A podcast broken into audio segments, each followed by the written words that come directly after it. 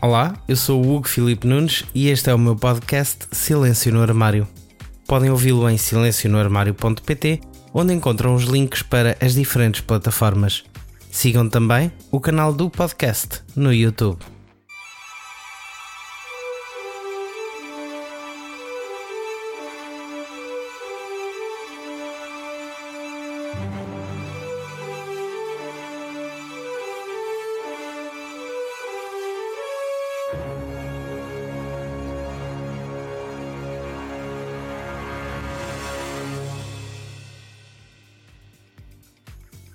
No episódio de hoje falamos sobre as letras da sigla que representa o movimento arco-íris e, para além das notícias LGBT do mundo, teremos o nosso estimado flop. Ulala. As notícias do episódio de hoje e dos outros episódios, sejam notícias com cor, flop ou momento pose, estão sempre disponíveis em silencionoarmário.pt partilhem e deem a conhecer aos vossos amigos o que vai acontecendo no mundo LGBTQIA. Junho, mês do orgulho LGBTQPIA. Orgulho de uma sigla que, para muitos, não para de crescer. Mas o que significa este conjunto de letrinhas?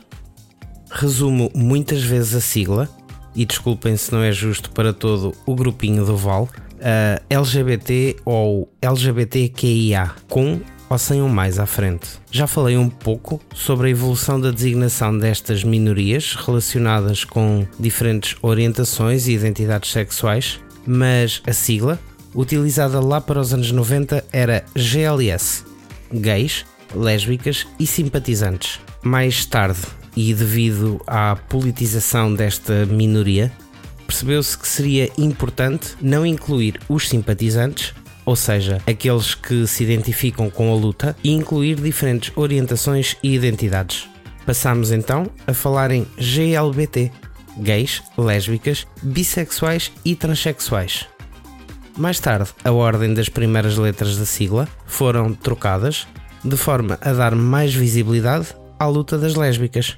Passou então a usar-se LGBT até aos dias de hoje. E acreditem, na verdade é difícil chegarmos a um consenso sobre a forma correta de utilizarmos toda a sigla, todas as letrinhas que compõem esta sigla. Foram adicionadas outras orientações e identidades, sendo que uma das maneiras mais completas de utilizar esta sigla é LGBTQQICAAPF2K. Nossa, Christian!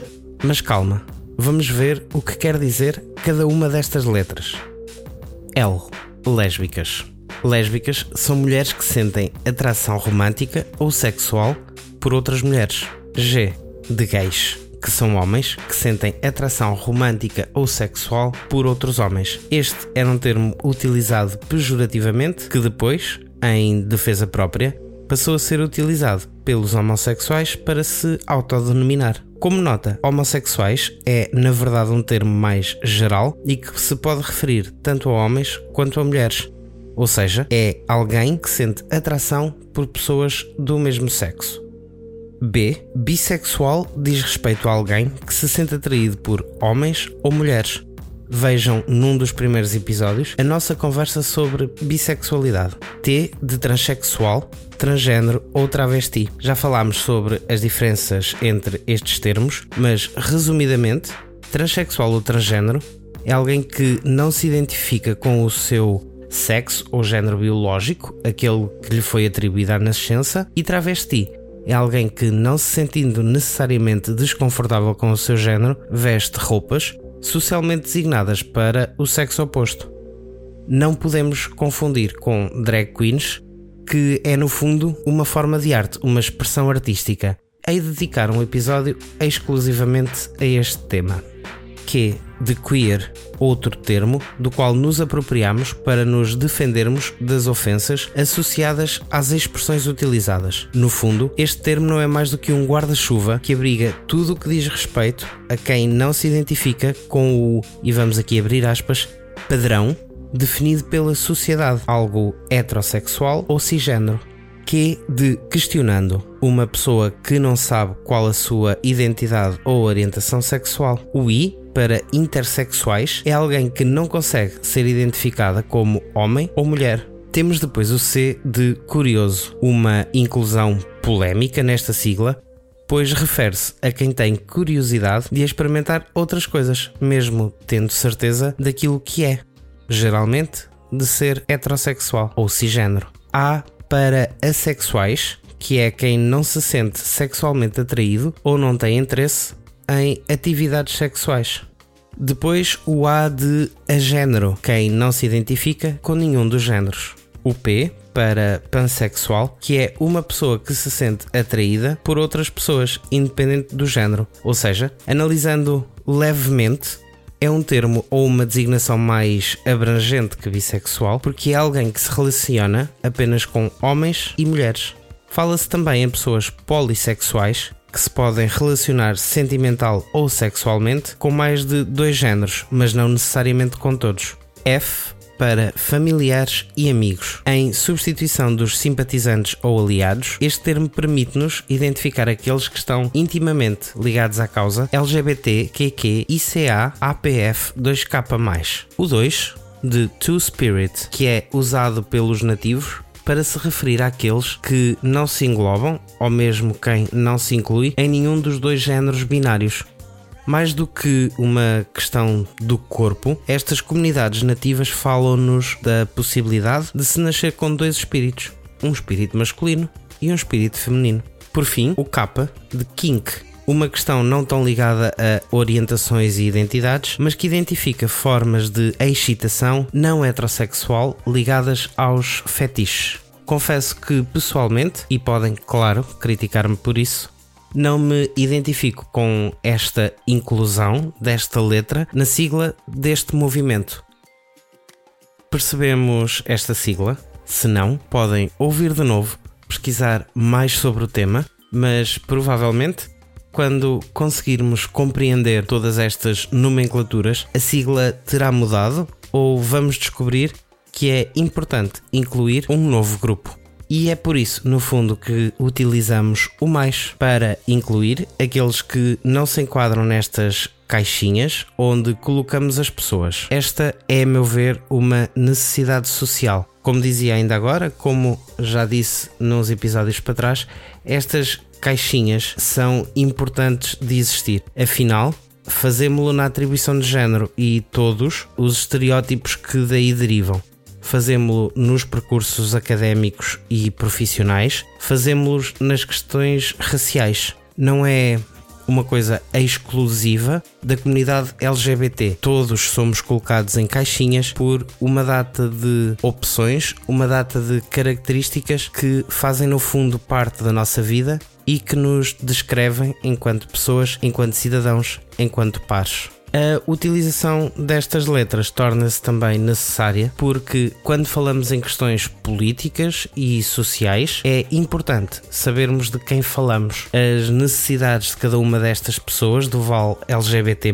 são diferentes, tal como a sua visibilidade. Nas notícias de hoje, vamos falar sobre J.K. Rowling, Daniel Radcliffe e sobre um padre que deixou de o ser.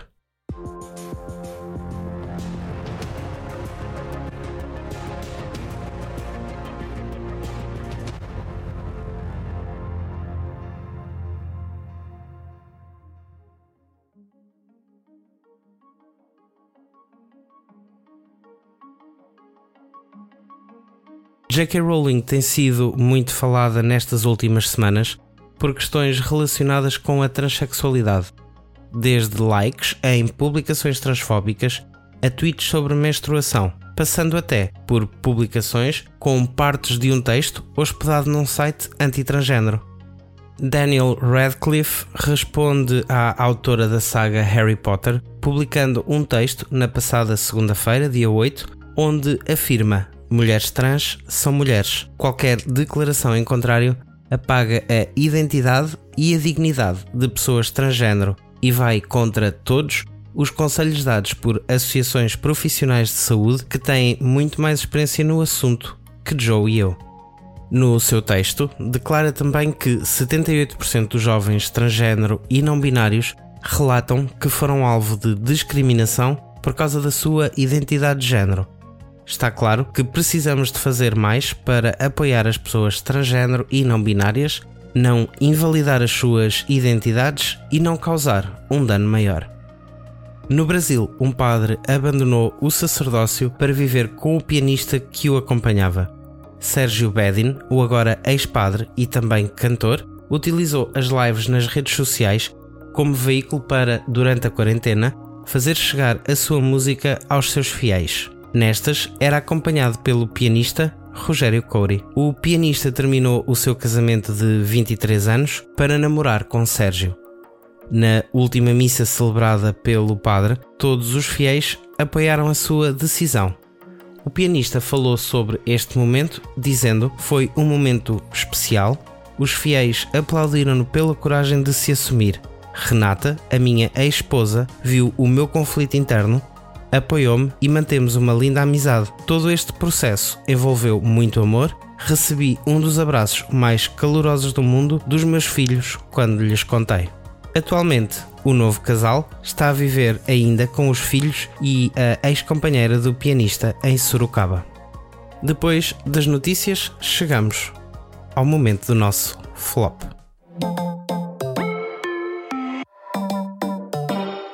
Não adianta falar que flopou, flopou.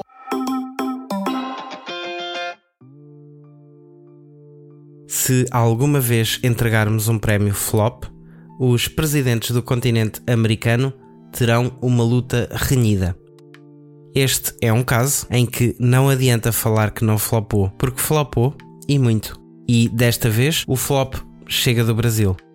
No início de maio, o Supremo Tribunal Federal do Brasil anulou a proibição da doação de sangue por homens gays. Ainda assim, são várias as pessoas que alegam serem, hoje, impedidas de fazer a sua doação.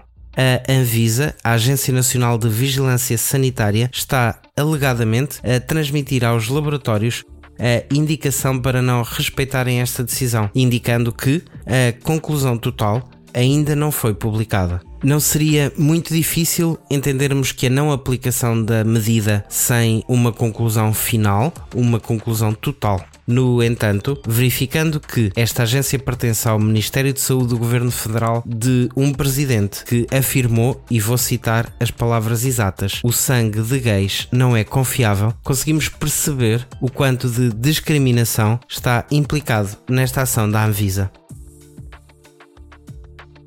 Eu volto na próxima segunda-feira. Até lá, acompanhem o Silêncio no Armário nas redes sociais, sigam, deixem o vosso like ou comentário. É tudo por hoje. Até já!